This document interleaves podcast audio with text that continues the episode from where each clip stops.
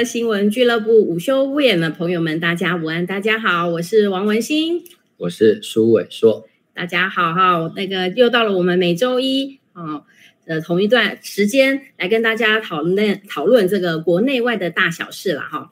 那今天呢，我们呃要跟大家谈的主题就是，我想如果今天大家有看到这个呃日报的纸本的朋友们哈，应该有看到就是像这个。呃，今天早上联合报和这个自由时报的头版头啦，哈，大概就是在讨论啊，马英九二十七日将赴陆祭祖的这一则新闻了哈。我们谢谢我们小美零一哈，午安，还有我们 Henry 梁，谢谢你们的上线哈，谢谢，谢谢，谢谢。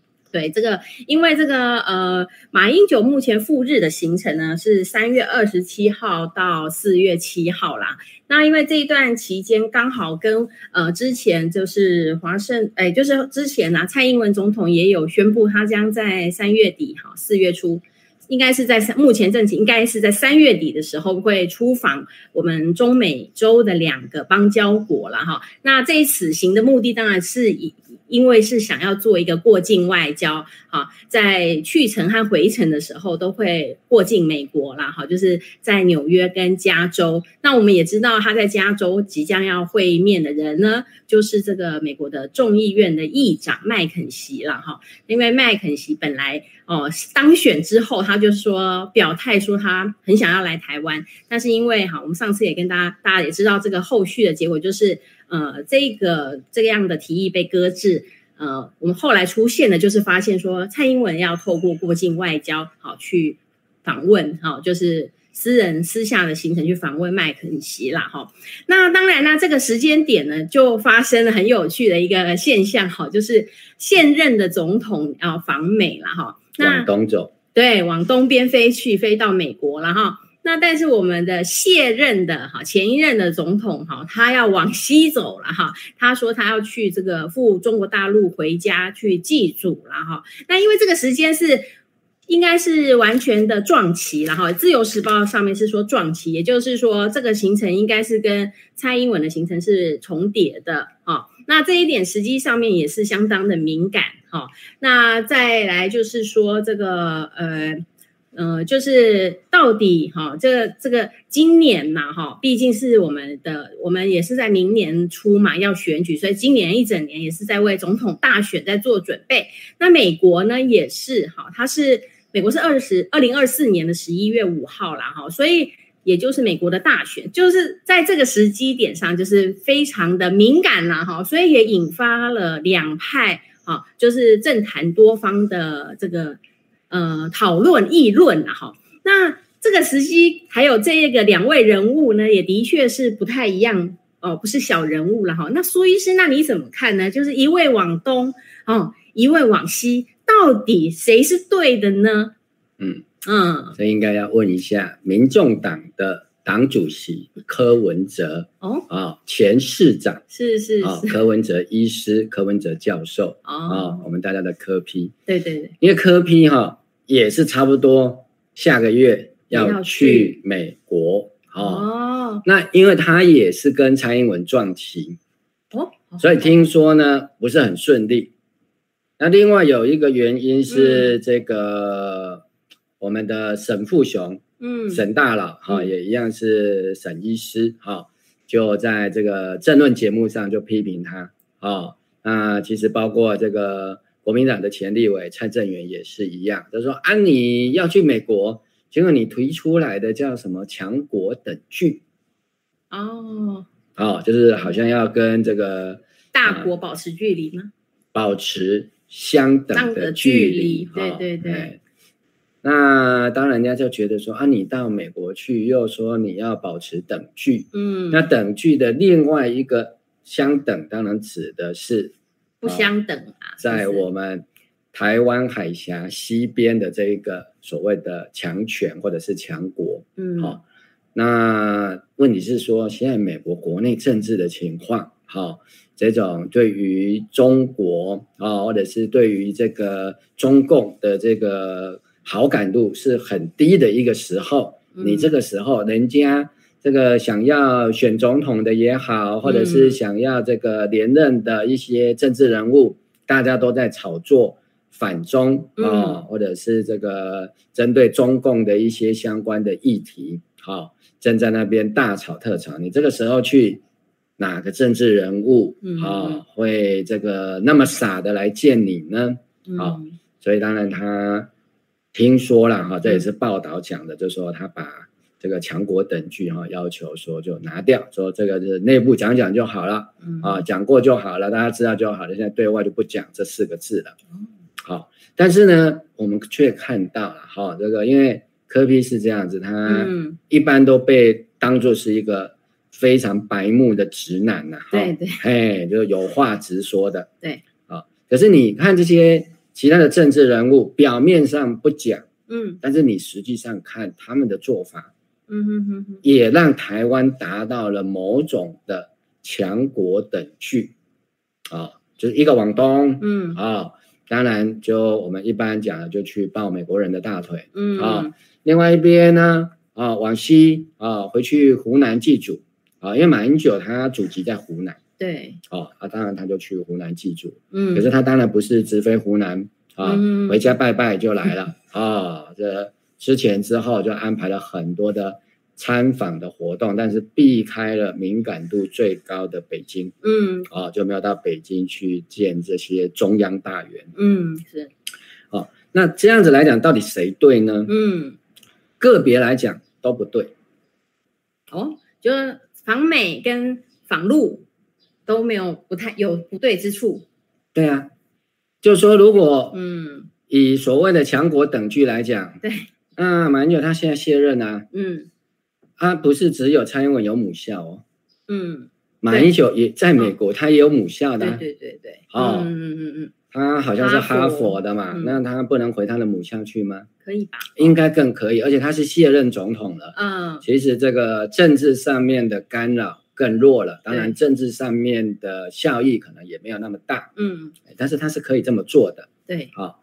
那就会一定会有人批评说啊，你马英九你怎么没有先去抱完美国大腿，再这个回家祭祖啊，回乡祭祖啊？嗯嗯嗯。好，那这个一定会这样批评。所以马英九在这个时候去，绝对会骂，一定会有人骂他，甚至有我相信连蓝营的都会有人骂说啊，你这个时候会败票了。对，不是去拜托得到一票 啊，所以失败的那个败会把票败掉。对对。好，不过这个时候去，我觉得。时间点是刚刚好，因为一个是清明节，对对，啊，清明节就是我们一般来讲就是扫墓祭祖，对，所以拿着这个大旗来讲，那扫墓祭祖，那马英九的祖籍在湖南，这个是一个你没有办法去批评的事实，好，啊，他又清明节到了，对，你这个时候回去，哎，祭祖理所当然，你要骂。好像就有点不近人情啊，但你在政治上面刚好是一定会引起一些波澜啊。但是我认为说，因为马英九通常在这个时候，嗯，他已经在这个新闻界已经是不是已经是不是一个热门人物了啦？嗯，啊，他的这个议题，他的最风靡的时间点已经过去了。嗯，但是对国民党来讲啊，有好有坏啦。嗯，啊，坏的一面就是有些人觉得哦，这样你又跟这个。大陆连结啊，中国大陆连结啊，嗯、只要在台湾，你跟中国大陆一连结，一定会被啊带上一个什么媚共啊、亲中啊、舔共啊，反正各式各样的。朝共什么什么。哎，对，这个帽子会贴上去啊。但是二来来讲，就是说因为刚好马英九现在的那个媒体魅力也已经降很多了，嗯、还有一个好处就是说呢，因为前阵子就是朱立伦的那个选测会的事情，对对，好，刚好转移一个焦点，就是说。转下下一幕，那当然这下一幕可能也会有很多人骂，但是那个骂的方式可能不一样。就当然大家把从台湾内部的这个选举的这个部分拉高到一个两岸甚至是国际关系的部分，让大家稍微冷静一下，看看我们现在台湾到底该怎么走才好。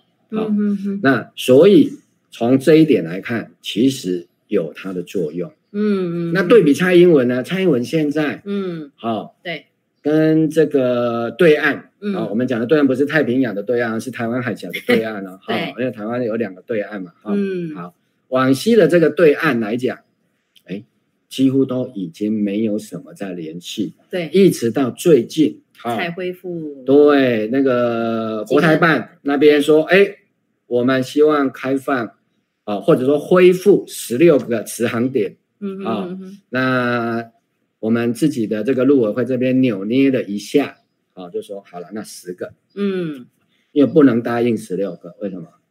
这样好像全盘接受，对，不可以全盘接受，一定要挑挑挑剔剔一下，这样打个八折。好，好，对，你如果全盘接受了，那就是那就舔供啦，对啊，所以不行不行。好，就开放了十个航点嘛，好，所以看起来蔡英文其实是有要跟对岸回应他们的一些善意。啊，那我讲善意，一定会有人不同意这个。另外有一集节目，我们再来细细看、嗯、啊，对方其实有一些善意的释出，这个是跟整个国际的地缘政治会有关系。嗯，好，那但是这个部分好像是还持续着所谓的抗中的基调继续在走。嗯，好，那另外一方面就赶快跑去抱美国大腿，但是这个抱美国大腿到底对不对？嗯，这会引起很多人的批评。哦，真的吗？我看这个，当然一面倒啊，一面倒的。如果用刚刚 刚刚科比的 那一个啊，他觉得嘛，因为科比这个人哈，就是你说他冷酷，嗯，啊无情也可以，但是你一方面讲就是说他不受到情绪的干扰，没错，啊，他觉得该做的对台湾来讲最好的自保的策略，嗯，就是强国等距，我不要压住单边，没错啊，嗯，那如果以这样的观点来看，他们。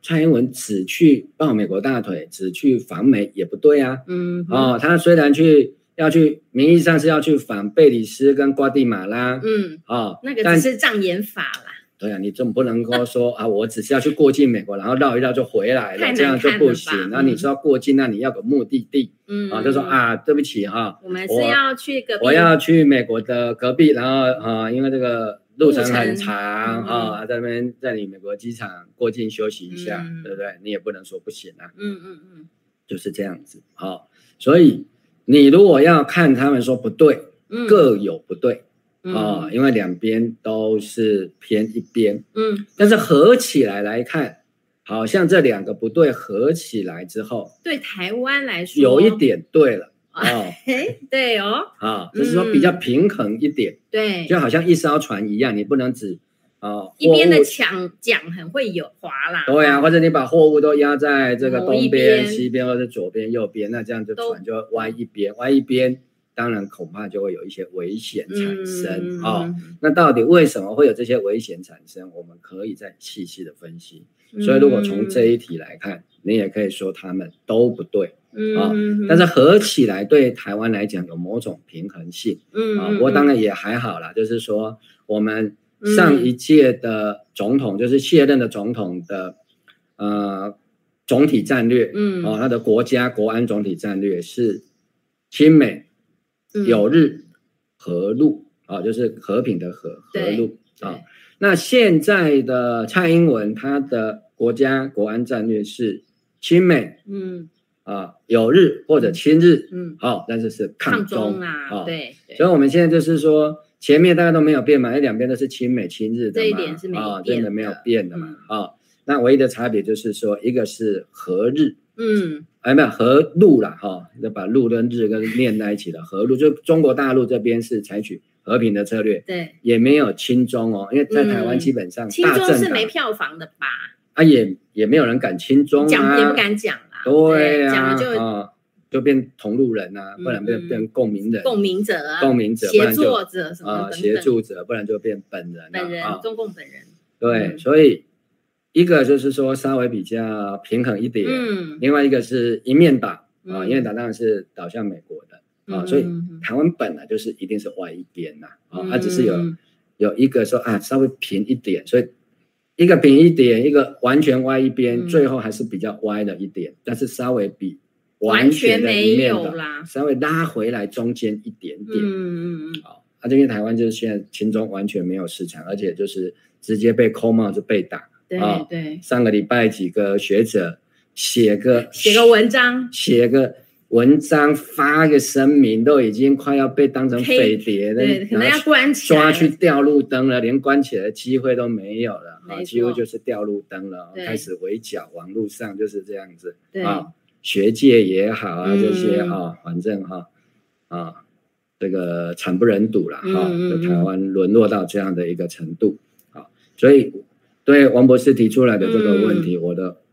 基本上面建议大家可以用这样的一个观点去切看看。嗯嗯，是啊，的确是。如果合在一起看的话，对台湾这一个社会而言，哈，那的确就变成比较有不一样的呃多元的观点了。不然的话，我们台湾连真的有几位学者哈提出了这个和平方面的这个文章，竟然被这样子。砍得满头包，我我真的觉得说，难道台在台湾没有办法再讲和平？讲和平就是降共，就是投降吗？这等于吗？我觉得这非常荒谬。我们连言论的自由都没有了吗？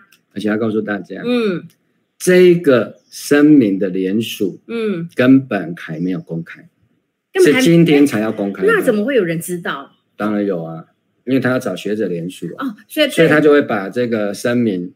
传给给别的学者看看，对，那其中这就一份的文本就被公开，就公审了，对对对，哦，公审公判哦，公决就把它给决了，嗯，哎，所以这个叫做未公开先轰动，嗯嗯嗯，哦，对，就是这样，就是台湾现在已经到了一种就是保密防谍的状态了，对对对。不过我听说这两位学者他们今天会开一个记者会了，我们也可以后续关注。四位学者哦，一共是四位，发起的学者是四位了啊。那因为本来一般来讲，你不太可能四个人啊发起之后就直接公开嘛，一定会有一段时间就让大家联署，比如说啊联署个五十个，然后再来公开，对，然后再继续接受联署。嗯，对，哎，是是是，好，那对这个就是我我也是觉得说，目前台湾哈面对就是中美两大议题。啊，的确会挑动岛内的很敏感的神经了哈。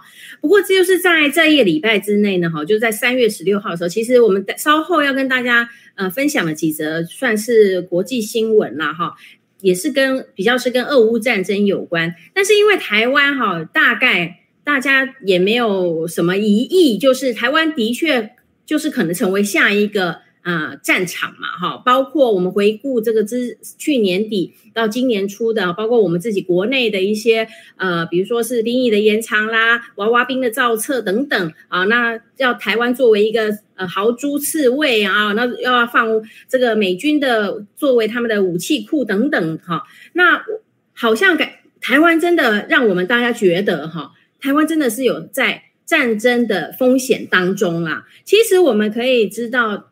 哎，比如说我们现在看哈，就是说俄乌战争啊，因为现在现世界上就有发生的另外一场很严峻的战争嘛，哈，那这个感觉得上乌克兰其实就是一个棋子啦，哦，那我们是觉得说台湾也很可能变成一个别人下棋的棋子，所以本来就是啊，对，所以我们应该要知道说这一些要要下我们这个棋子人，他们到底要怎么下，那我们。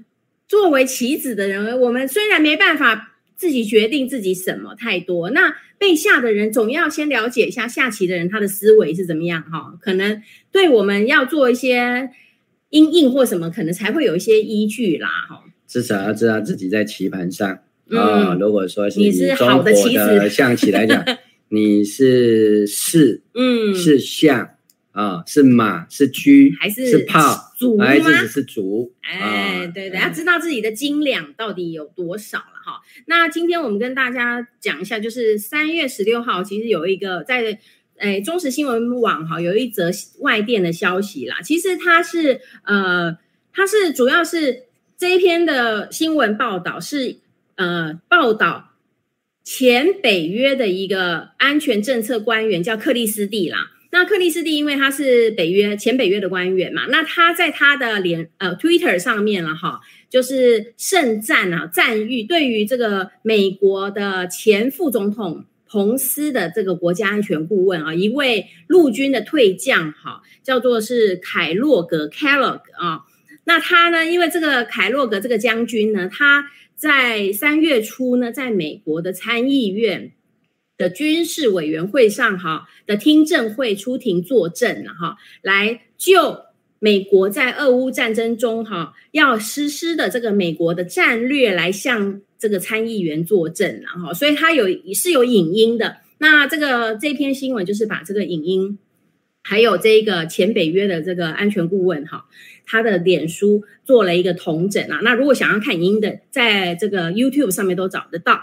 那我们可我们觉得这一篇哈，这个呃要看懂俄乌战争哈，那尤其又是北约的前官员，又是美国的前的退将嘛哈。又是在美国的参议院做的，又是听证会上的作证哦。好，听证会据我的了解，它是有法律效益的，对不对？对啊，在美国，你出席国会的听证，对不对？第一个，你要先宣誓，你讲的都是真的，至少是你相信是真的。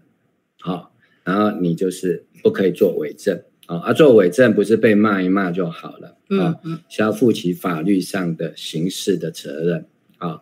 那个很有名的案子就是美国有一个叫诺斯中校，啊，大家自己去 Google，好，他就是在听证会上，好，没有完全老实的一个陈述，好，这是很有名的一个案例，好，这跟我们的所谓公听会不一样，公听会就是大家随便讲讲，反正也不用负责任，也没有法律上面的任何的一个效力，啊，那这个是美国国会的听证，是参院的军事委员会，好，就是要针对。美国现在在俄乌的军事冲突、俄乌战争里面，到底美国的战略是什么？好，那当然他就会请现任的官员来说：“哎，你们的战略是什么？”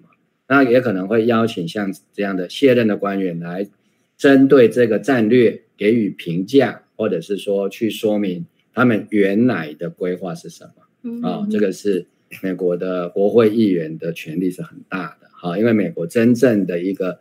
权力最终的一个决定者还是在国会。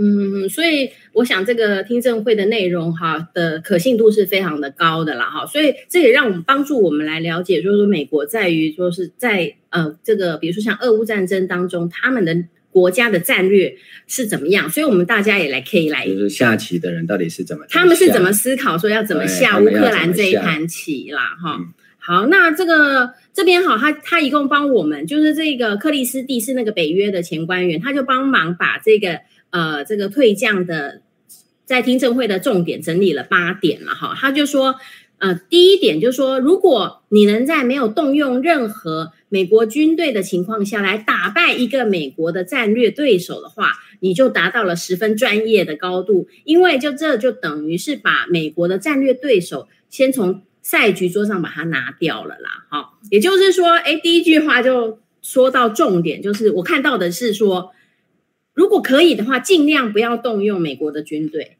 而且又可以，因为不用动用美国的军队，美国没有没有出他的军队的话，可是却可以打败美国的竞争对手的话，那哎，那真的是本来就蛮高超的啊，哦，因为这是赛局嘛，嗯嗯嗯嗯，什么叫赛局？赛局就是说你在一般的赛局里面。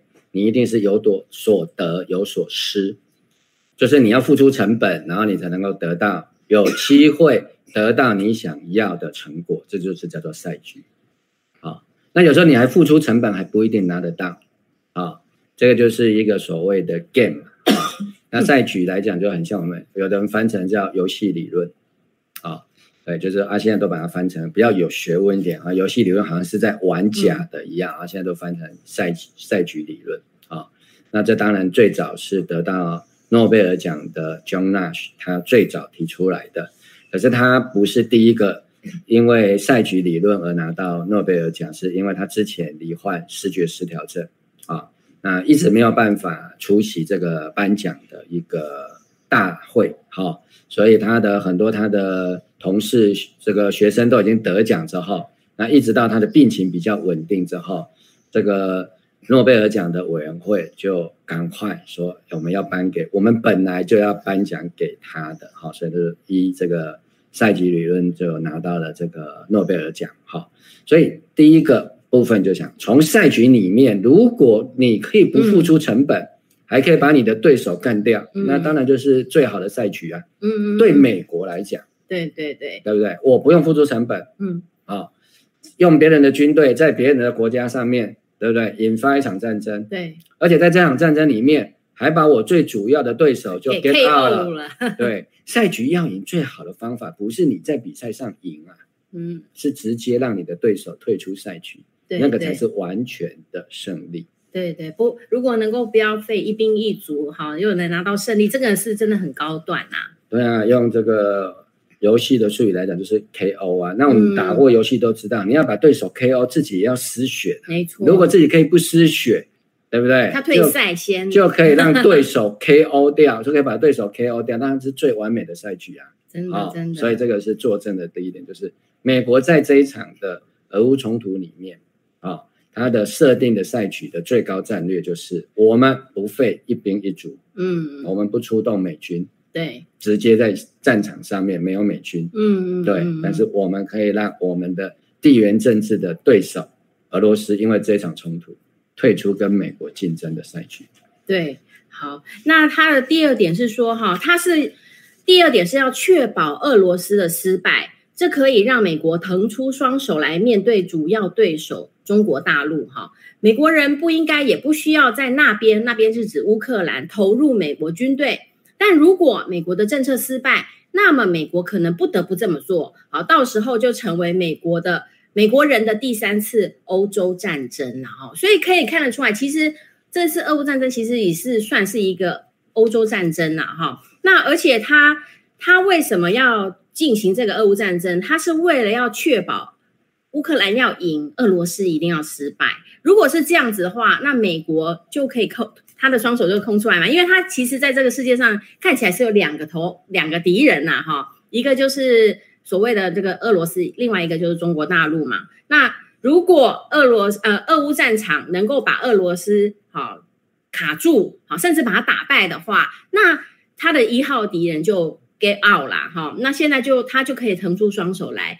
这个处理跟中国的关系，所以这个将军呐，哈，这个 Kellogg 将军他在听证会讲的也很白，好，他要对参议员一定要讲很白哦，要清晰明白，让美国的参议员能够明白的听懂啦，哈。对啊，因为这样子国会才会支援这一场战争啊。哦，对对对，还要用参议员要决定预算。对呀，你你国会当然就是第一个，为什么要我要不要派兵？对。军售或者是提供援助，嗯，对，这当然都要经过国会的同意嘛。哦，哎，不过刚刚我要修正王博士讲的一点，嗯，并没有确保乌克兰要胜利。哦，我是这，我去听了那个原文呐、啊，就是 YouTuber 上面、嗯、YouTube 上面他是这样讲的，嗯，就是他说，呃，Ukraine。Must win 啦，我好像有听到这一点啦。嗯嗯嗯，对，因为我有只有看文本啊。嗯嗯嗯嗯，就是说他，因为他参议员是问说，我们要的是乌呃，就是乌克兰要赢，俄罗斯要失败，那要怎么做？这样子，哎，对对，嗯，因为他那个参议员重复也问了一两次这样子，对，哎，所以呃，不管如何啦，如果从揭露的白纸黑字的这个稿子上面来看到的话，就是。确保俄罗斯的失败是没有问题的，因为俄罗斯的失败就可以让美国松开一口气嘛。那他自然还有余力可以对付他的第二个敌人呐、啊。对，要要说明的是，从赛局理论来讲，其实俄乌这一场是叫做小赛局。嗯，对。那为什么要有这场小赛局呢？嗯嗯，因为要为了后面最主要的一场大赛局的胜利。哦，中美之战吗？对中美的竞争，嗯、哦，这个战争不一定是军事上面的战争啊、哦，这个战争里面真正的战争是权力的战争，或者是控制权的战争，嗯、或者话语权的战争，反正最后就是主导权就对了，嗯，那这个才是真正的主要的赛局。那要确保这一场赛大最主要的赛局的胜利，必须要有一场小赛局，小赛局是用来改变。大赛局的游戏规则用啊，我大概了解，就是等于是你不可能一次性 KO 嘛，你可能要运作一些，那这些慢慢导向你要的结果就对了。就是另外一种战略，就是直接跟中国冲突。对对，嗯、但是中国冲突，中国也有朋友啊，有啊，哦、其中一个最重要的朋友，最有力量，在军事上最有力量的朋友叫俄罗斯。嗯哼，对。对。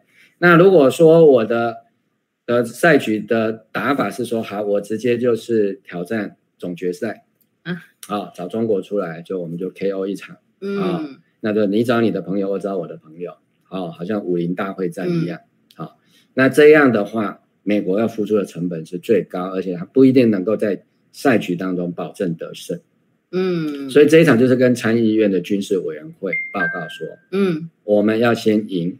这一场小赛局，嗯嗯嗯，好，那这一场小赛局，第一个我们不用派兵，嗯，好，而且呢，我们可以把俄罗斯先处理掉，嗯，一旦把俄罗斯处理掉，我们就有两只手可以掐住中国，嗯哼，其实简单的讲就是这样。没错，没错。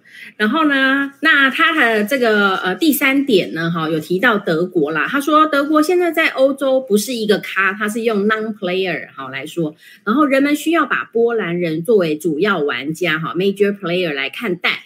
那德国是一个重要的国家，但他们一直都很无能哈。那政府的领导力没有达到应有的水平了哈。那他间接也评论了一下，就是德国哈那个目前的状况。好，好。那德国这个其实是很重要，是是是，对，嗯，哦，对的，我那个时候我在看影音的时候，他的确也提那个参议员好像有问这个将军说，为什么德国他们应该要比较紧张啊？但是为什么他们不像我们美国这么那么用力关注啦？那这个，哎，这个将军他他大概做了一个评论啦，好，就是说他认为德国不是一个卡，要反而应该要转向。波兰啦，好，来寻求这个支持，这样子。对，那这个我说明一下，从地缘政治的来考虑，以及俄乌战争一年后为什么德国不是一个咖？嗯哼，好，那这当然是跟苏东坡倒台之后，嗯，啊，那后来就德国也统一了，嗯，好，那德国统一之后，其实德国就在欧洲崛起。啊，对，就是因为东德跟西德结合在一起之后，它的整个制造业的能量如虎添翼。是是啊，因为从东德获得了非常廉价的劳动力，是好，以及东德本来就有很不错的这个工业生产能力，嗯，好，那加上西德原有的一些科技的能力，它就成为了整个欧洲的啊真正实体经济的最有力量的一个国家。嗯，那其他国家因为啊。这个赚了钱之后，制造业都外移嘛？啊，对，哦，大家都要生产，世界的工厂生产了，对，都玩金钱游戏比较好赚啊，比较干净啊，做服务业就好啦，金融业发展观光啊，对不对？啊，卖一些这个呃专利就好啦，啊，卖服务就好了，对不对？那制造业当然都是转移出去嘛，嗯，啊，那很大一部分当然是转移到世界工厂，嗯，其实包括德国也是如此。啊，那德国跟中国之间，还有德国跟俄罗斯之间，这是在梅克尔担任总理的很长一段时间，做了一个德国的一个大战略。嗯，好，他透过跟中国还有俄罗斯的合作，俄罗斯主要的是提供廉价的能源，啊，是，就是北溪一跟北溪二，嗯，天然气，对，好，那中从中国那边就得到了一个非常庞大的劳动力。原料还有市场，嗯嗯，好，那就让整个德国就变成整个欧洲实体经济的一个领头羊，也让德国在欧洲的政治发言力非常非常强。啊，这个加上梅克本人的一个个人的一个能力，好，让德国在整个欧盟的政治体系里面一直有主导的角色。好，但是自从俄乌冲突之后，那刚好梅克尔又下台，对，好，那北溪又被炸了，嗯，对。所以现在德国基本上面好，然后这个现在继任的这个德国的总理肖兹，嗯、他本来就是梅克尔的跟班而已，他没有什么雄才大略。好、哦，那这一次也不敢好像梅克尔比较坚韧一点哈，嗯、跟这个梅克尔有时候还会 complain 一下美国啊，那个肖兹就比相对软弱很多了啊。那所以现在来讲，然后北溪又被炸掉了，嗯、对不对？被自己被炸了，却。德国媒体好像也没有什么特别的，对，好吃了一个闷亏啦，哈。对，然后美国要德国提供这个豹二坦克，对不对？嗯。德国其实又不愿意，又不能不啊，甚至还被这个美国甩锅给他，对对，说因为德国给了我们，所以我们也只好给什么之类，或者是德国不给，所以我们啊等等之类的。对，我们要美要我们美国给的话，那你德国也要给啊，好，大概是这样子。好，那所以才会被美国说，你德国现在已经不是一个 player 了，你已经没有资格上这个赛局了。嗯，所以德国很惨。啊，德国本来从欧洲的第一大咖，对，知道吧？啊。加楼五轰。啊，讲话有人听，对。啊，还可以 complain 美国到处窃听这些各国的这个领袖，嗯、啊，那现在就是什么都没办法做，啊，嗯、那甚至在这一个听证会上被彭斯的这个国家安全顾问、嗯、啊评价为连一个 player 都不是，不 算什么咖，这样没有机会上桌打牌了，嗯，啊，简单讲也快要变棋子了。嗯嗯，是是是，好，那这个这个 Kellogg 将军他的重点谈话的第四点是说，哈，普丁唯一理解的是权力和力量啦，你必须把你的膝盖压在他的喉咙上。要如何做到这一点？就是在乌克兰打败俄罗斯的军队，打败俄军，我相信相信普丁就会倒下啦。好，那这个就是很清楚说明了美国为什么希望俄罗斯一定要打输嘛。好，因为他觉得如果没有了，呃，战争失败之后，那普京会丧失他的权利啦。哈，那如果没有权利，那普京就就等于也是 get out 了喽。对，嗯。然后这个战略顾问在上一个要点里面，好像也跟参议员的军事委员会作证说，嗯，重点在波兰。对对对。哦，那为什么重点在波兰？哦，这当然是因为相对于德国来讲，波兰是更接近相邻啦。地缘政治上的前线，对。对不对？因为波兰在过去就白俄罗斯了嘛，嗯、啊，过去就俄罗斯、嗯、啊，那俄罗斯白俄罗斯他们基本上是三位一体的嘛，对，好，所以这样的一个情况底下，所以他认为，因为前线要推进往前嘛，嗯、所以波兰的角色是比较变重要了，对。而且就是说。波兰又跟乌克兰直接接壤的部分是比较多，嗯，好，那过去波兰也曾经统治过、占有过乌克兰啊很大的一部分，嗯，啊，所以相应在这样的一个地缘政治里面，美国现在接下来应该是要投资波兰了嘛？对对对，波兰是比较啊有机会上桌这个玩一玩的，哦，哦，哦，好。那第五点就是关于如何看待美国政策的代价的问题。当我们不得不在海外与对手作战时，最好不要使用美国军队。乌克兰说不需要美军，如果我们提供给他们装备，他们可以打这场仗。好，那我觉得这一个这个 Kellogg 将军也是讲得非常明白了啦。哈，就是刚才已经说过，重申嘛，美国最好是不要出。一兵一卒啊，然后能战战胜敌人，那个是最高境界啦。所以他也是说，这个在海外，在乌克兰的话，不要使用美国军队。好，美国那乌克兰说他不需要美军，那美国真的只需要提供他们军备就好，让他们去打。这个后面将军还有再说啦，好，再再补充这一点。对对。好，那不然我们就第第六点哈，那他就有提到说，美国必须同时进行两项任务，国内和海外都有很多挑战，我们需要解决这些挑战。同时，美国需要从总统那里展现很大强大的领导力，对手的大国必须要感受到来自美国高层的决心啦。好，那这一段可能就是要说明为什么了哈，他要跟参议院报告嘛，哈，这这个军军就是。这个为什么需要做这一场了哈？那第七点，我就想要就也是一个重点了哈，就是说美国总统必须赢得这场战争所采所要采取的措施有更明确的认识，让乌克兰开车而美国坐在后座是不对的。这场战斗是关于自由世界的，它必须是自由世界关于我们如何战斗、如何获胜的决定了哈。那这边又再次的明白的。向参议院表示，好，他们觉得不应该让好乌克兰开车，当然是开战车，然后很明白的美军好坐在后面。他说这个是不对的，就是让就是军援乌克兰，让乌克兰去打。好，我觉得我我看到将军的讲法是这个意思啦。哈，对，那我们要看到的就是未来啊、嗯哦，会不会台湾也是开车，然后美国也后座坐着一个美国？好，他他他其实上不想要做啊，对不对？他可能是希望遥控就好啊，他也希望说美国不要坐在后，比较明显的坐在后座。啊，对对，他的意思不是美乌克兰开车，而美国坐在后座上是不对的。嗯，他可能甚至就是说连美军出现在那边都不要啊，远端遥控吧，我的理解是这样。如果接后面的那个中文啦，因为王、嗯、王博士有看过那个英文的原文啊，好，我的意思是，他要求美国要更积极。嗯、如果结合上一点来讲，哦，对，好吧，哦，这个，嗯，在对，在这里，那您先说，对对对，我的意思说，现状是乌克兰在开车，嗯、美国坐在后面，嗯，所以这个不是乌克兰跟俄罗斯之间的冲突。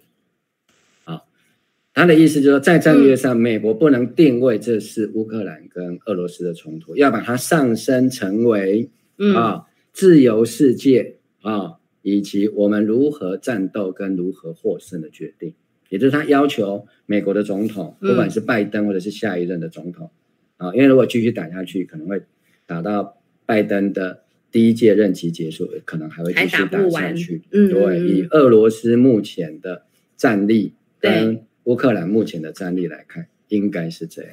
嗯嗯嗯嗯嗯嗯嗯，好，没关系，这个我们还是可以观察了。不过从这一个呃，Kellogg 将军在美国的这个呃，他是在参议院作证的说明的情形下，我们可以很清楚的知道，美国作为一个这个世界大局主要的下棋的人，好，那他最高的战略当，还有第八点啊，好，最后了哈。最后，他说：“我们需要美国总统的果断领导，这一点很重要。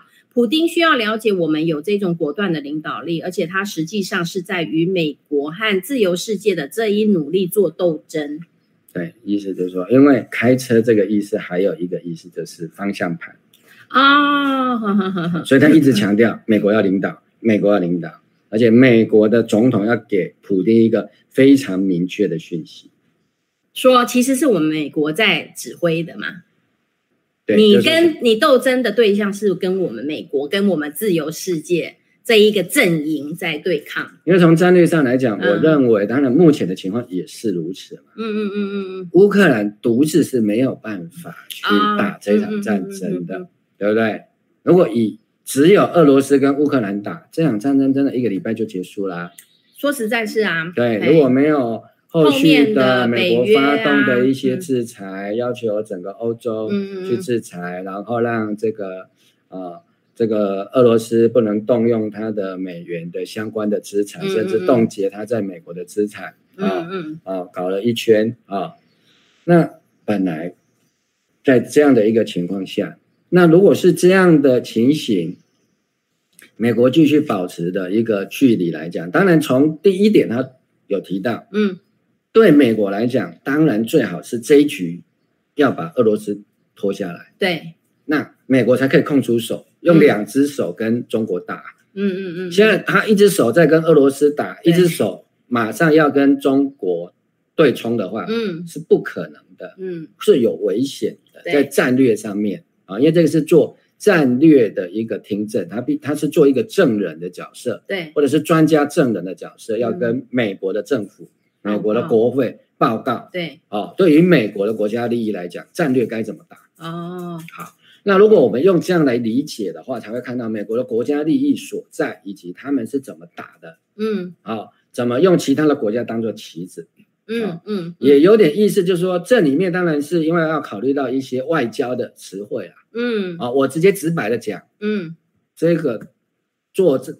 正的顾问，这个美国的这个退役将军来讲，对，是对乌克兰不爽的啦。哦，对乌克兰这位司机不爽，他 driver，对不对？这个司机叫泽伦斯基啊，泽伦 driver。这个 driver driver 的不好啦，是不是？哦，好好好，对不对？那美国只坐在后面，就是司机怎么开你就跟着走啊。嗯，啊，现在某种程度上啊。当然，这个稍微应该算比较鹰派的一个意见，就是说美国要更积极一点。啊。那我了了，对，那个指挥要最好是给整个把它 take over 起来。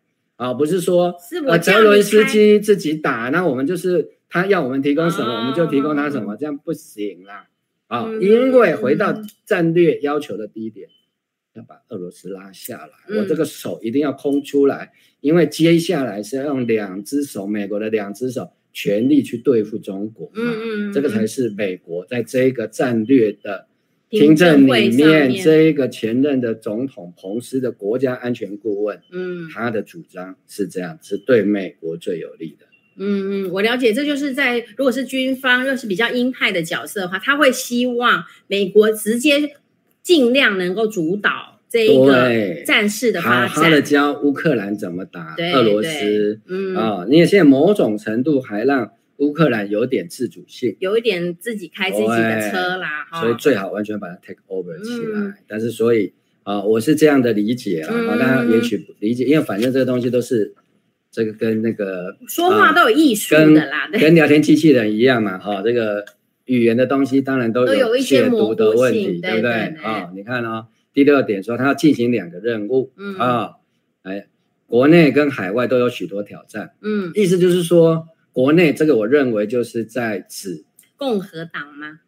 就是对了，就是说那个有一些国内的反对，我想连民主党内部也有不同的有一些反战的啦。大家反战，或者说不要再投入那么多，多的，对，而且我们以看看现在矽谷银行的问题，对对，因为有一部分啊，应该也有人分析很大的一部分是来自于军事费用这么高，让整个美国的国债又拉高，因为本来已经处理的差不多，嗯，可是因为你要去援助乌克兰打这一场仗，嗯、你必须又要对，再把你已经对你已经都是。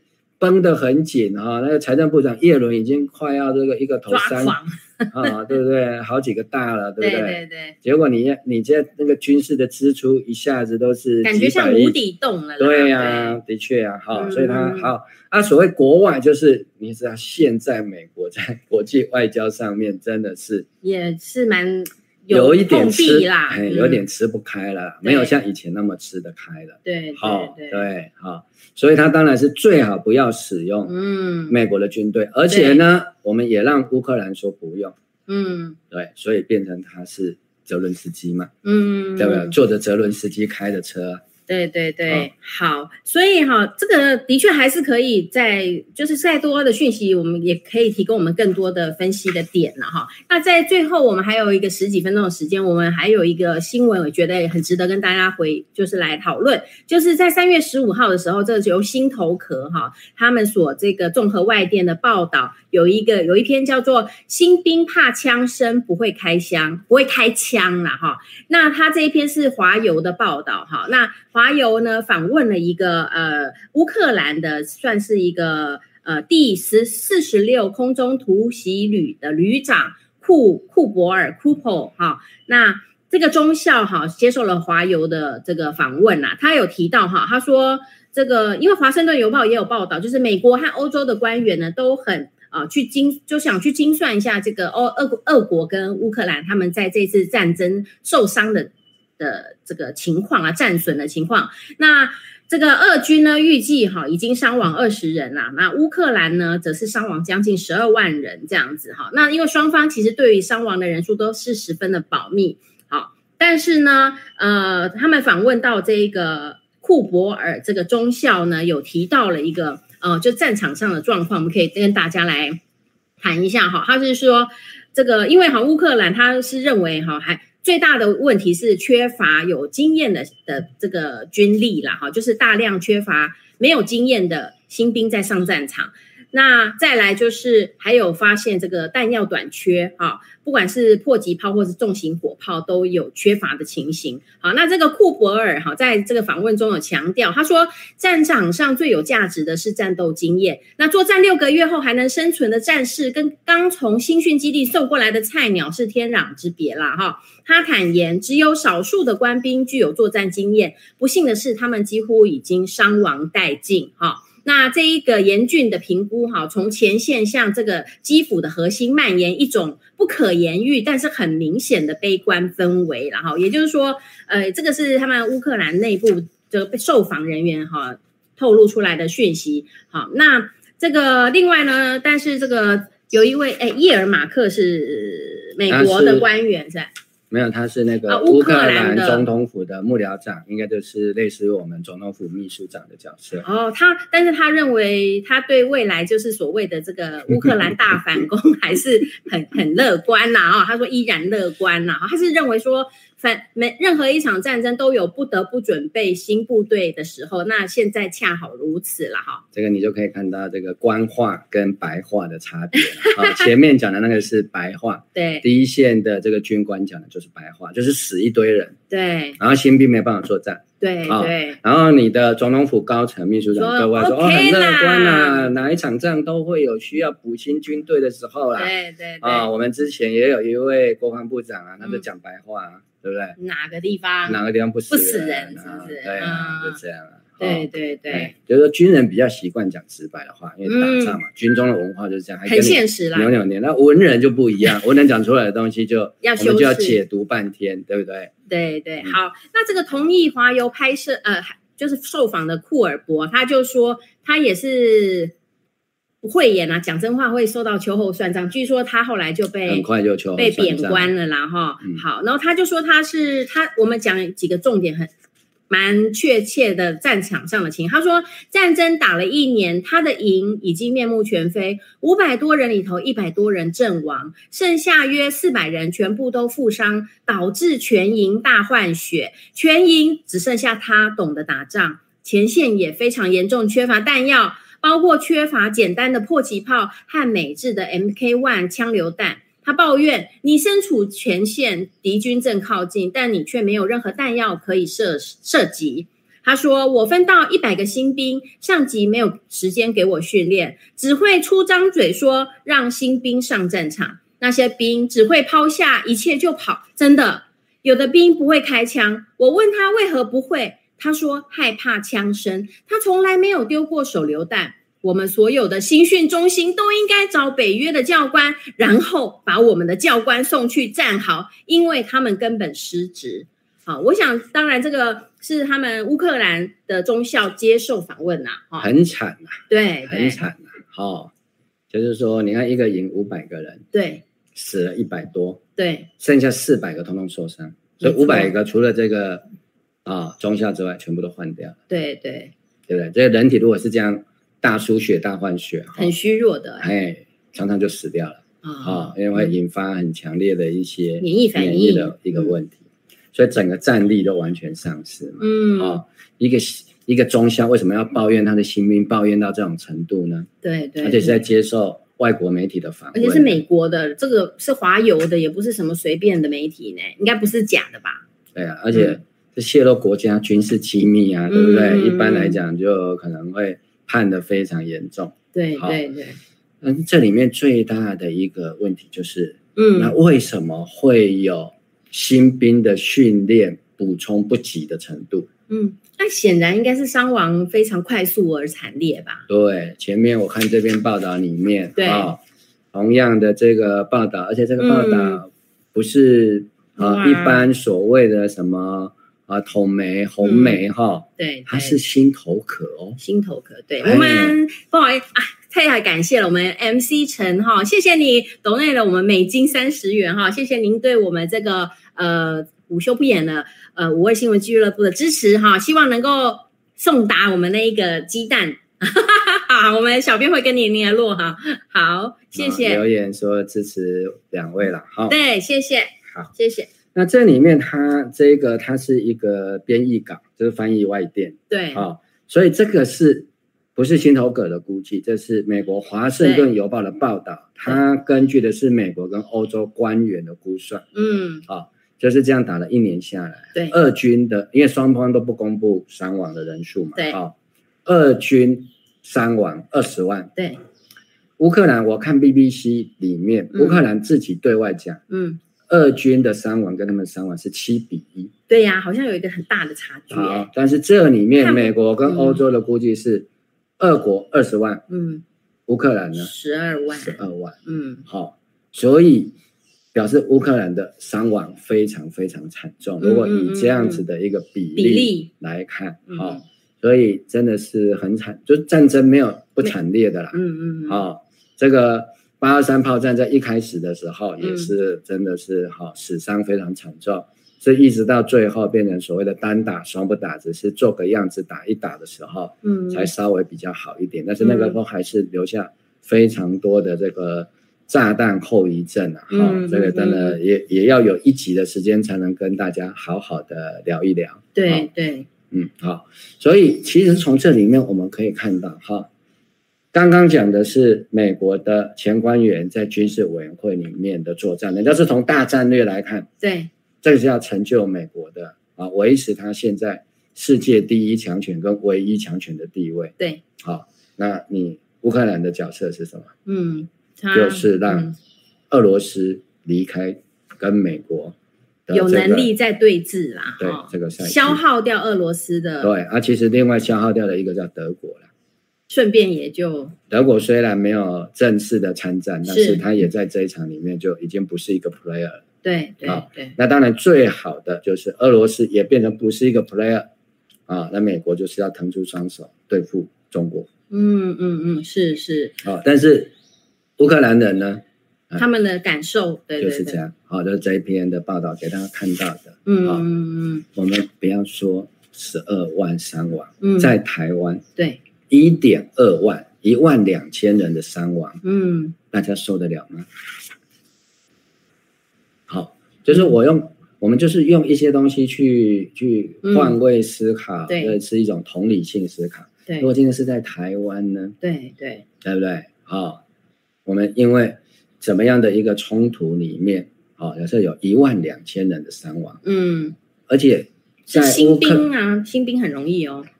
嗯，对啊，啊，因为你老兵都都都完蛋了，就像他讲的，嗯、会打仗的，先打打也是会战亡啊。对啊，不够了又要补，又要补。那新兵就只能逃亡啊，因为不逃就是死啊。嗯、真的真的，没有逃亡，死伤会更多啊。对，他后面也有提到另外一个不愿具名的乌克兰士兵，他也是说，他们哈都很害怕离开战壕，因为战壕可以保护他们，有时候炮击太紧。猛烈，一个士兵惊慌，其他的人会一起慌张，看到同事发抖，一直发抖哈。然后呢，他还努力的跟对方讲话，没想到第二轮那个人就跑掉了。就是说，在战场上就是这么的惨烈哦。那个害怕是超过我们目前能感受到的情绪上的任何的感受了哈。而且这是一个性命之争。那我我也是觉得说，看起来就是乌克兰这一次。从心头壳整理外电的报道中看起来，乌克兰的确也是伤亡非常的严重，必须要不断的补心血，以至于补到这个营营里头只剩下营长可能还有一点作战经验，其他人都是。那对照我们最近的一些国内的新闻啦，比如说包括疫情的兵役的延长啦，还有一些嗯娃娃兵的造册啦，哈，那当然只要战场是在台湾。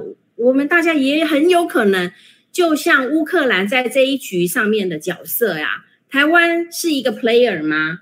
我从来没有感觉到台湾是一个正式的 player。我们真的比较像是别人下棋的棋子。尤其从这个呃 Kellogg 将军的作证中听到，美国他就是要腾出双手来对付中国了。那世界上能够让这个中国神经过敏的？地地方，我听说第一个是印度啦，再来就是台湾，好，是可以很戳动中国的神经的这样。那我们真的要好好的来面对台湾即将成为战场吗？好，就是说战争本来就是竞争当中的一个手段，好，那这个手段能够不用的话是最好，对，好。那从一九四九年，基本上两岸的大规模的军事冲突停止，嗯，哦，那中间就只有一些小规模的，那比较，呃，最大最大就是八二三炮战，还是在离岛哦，对，嗯，好，哦，那这样已经七十几年下来了，嗯，好，哦，如果是在一九四九年出生的婴儿，现在已经七十四岁了，哦，已经做阿公阿祖啊，嗯嗯嗯嗯，所以几乎有整个。一个长长一个人的一生的这样的一个长度哈，活到七十四岁，虽然不能说非常非常高寿啊，但是平均了，那已经是古来稀了啦啊，在古时候的人来来讲是这样子啊，但是这样的一个局面，它并不是保证一定能够无限制的延长，嗯，它永远有一群人希望战争，因为他们会获利。嗯，好、嗯哦，那大部分的人是不希望战争的。对对，手头上有股票的人，你大概不会希望有战争。你有房子的人也会不希望吧？对，你有孩子的也会不希望啊。对，嗯嗯，你还有命的人，你也不希望，嗯、因为你战争，每个人一无所有了。对，每个人都有意外啊，对不对？嗯、炮弹不长眼。对，好，所以在这样的一个情境底下，今天的节目，我跟王博士，我们两个为什么要讲这些看起来很冷门啊？为什么不讲讲总统大选啊？嗯、讲讲这个各党的提名等等的？啊，这些当然非常重要，因为台湾作为一个民主的一个体制，好，我们就是把古时候的战争转化成这样的一个民主的竞争。嗯，可是有些冲突，它可能不一定能够用这样的一个方式去处理。嗯嗯，对，你不用政治解决，不用外交，不用协商，嗯，最后难免在某个意外之上，好，就可能演变成战争。好，那。甚至我们可能已经没有时间讲了。就是说，在目前啊，这个中国大陆的外交部啊，嗯、他们有公布一个有关于这个俄乌的这个危机嗯啊的十二点的立场里面，对啊，他们希望去运作啊，去促进啊两方能够停火止战啊，可是美国反对。嗯，是啊，是啊，就是说，因为各国的国家利益是不一样的。刚刚那边讲的很清楚，嗯，对不对？当然不能停止，嗯，为什么？因为俄罗斯还没有从这个赛局，对，嗯、还没有从这个赛局里面被拔掉嘛，对，这个手还不能腾出来嘛，对，啊，全力对付中国嘛，嗯，对不对？所以从这个赛局不就看起来很清楚了吗？嗯，中国当然希望赶快停火啊，对对，对不对？因为如果不停火，下一个就是下一个，这个美国腾出手来就要对付他了，嗯，好。哎，那那台湾呢？嗯，台湾有没有可能成为下一个跟乌克兰同样的战略作用的一个棋子呢？功能，对，哦、我们没办法下棋，嗯，对不对？但至少我们要知道我们会被下在哪里，嗯哼哼，有没有机会去预防？对至少我们不要加速它的发生。对对，那我最后再补充一点点了哈，就是说，其实这个我们也知道，就是今天呢，这个中共的国家主席习近平去访问俄罗斯嘛，哈，那其实在此之前呢，在三月十七号的时候呢，这个德国之声也有一篇报道了哈，那他就有提到，就是说乌克兰的外交部长库列巴有跟这个美呃跟中国的这个呃外交部长秦刚啦通了电话了哈。那当然就是说，这个部分有发表在中中国的这个外交部的公告上面。那其实我们可以看到中间就是说，哈，呃，当这个美国知道了这个消息之后啦，哈，因为这个呃，他们是表达说，哦，就说，因为。俄呃，习近平访俄了之后，接下来就可能有机会跟这个泽连斯基通个电话，做个视讯。那美国白宫三月十六号就表示，哦，这是一件好事。可是呢，这个他们的国家安全委员会的发言人寇比哈科比他就说，哦，他们通话很好，但是中国不应该妄自推动推动停止这个乌克兰的战火啦，哈。那所以，我们也可以看到，基于美国的立场而言，真的就是他们并还没有觉得这一场战争可以停。但是呢，不要忘记了，这个泽连斯基还是非常希望跟习近平哈、就是通电话嘛，因为必我们可以从这中看看出一点端倪，是不是这个司机他真的也有他有想开的路？好，但是他后面的人不一定会想要这样子开啦，哈。那而且我们也可以看到。我们被一些媒体啦，哈，会灌输，就说好像真的现在世界上真的有另外一个新的邪恶轴心，那个轴心的主要成员就是中国跟俄罗斯。可是其实从这一个外电里头，我们也可以看到，其实乌克兰也是很希望跟习近平，就是泽连斯基不止一次的表达，他也很希望习近平能够介入这个和谈的这样的一个扮演一个角色，哈，所以。这个中间不是真的完全的二元对立的哈。再插一句话，是美国就是希望打下去，对啦，对不对？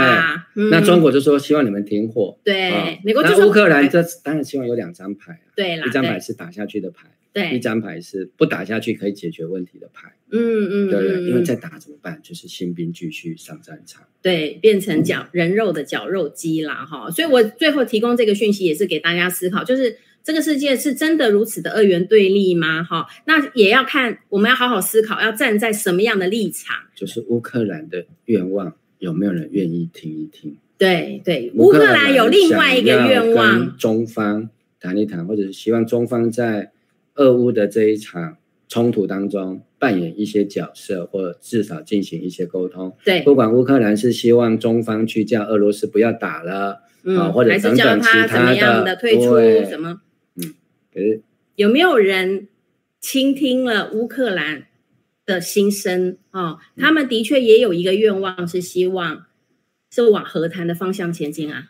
哦，对，因为每个国家都有自己的国家的利益啦。嗯、那对乌克兰来讲，他当然希望捍卫自己的领土。对，好，但同时也要捍卫自己的子弟的生命。嗯、这中间是有一些冲突的。啊、哦，它不是一个截然对立的。嗯，好、哦，好像就是为了保卫国土要牺牲到一兵一卒。嗯，没有，没有这样的。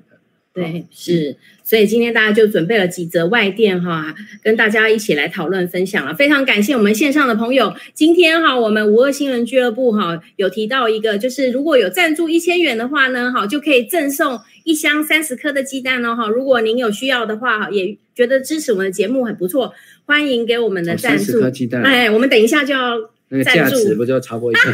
就是亿万富翁了哦，哈哈。对，所以呃，希望大家哈别忘了，就是帮我们呃按赞、分享、订阅哈，加入会员。还有，如果您也有需要鸡蛋的需求的话，也非常欢迎哈。这一次来赞助我们。好，那我们今天的节目就在这边告一段落，下周同一时间啊，再跟大家一起关心国内外的大小事。谢谢，拜拜，拜拜。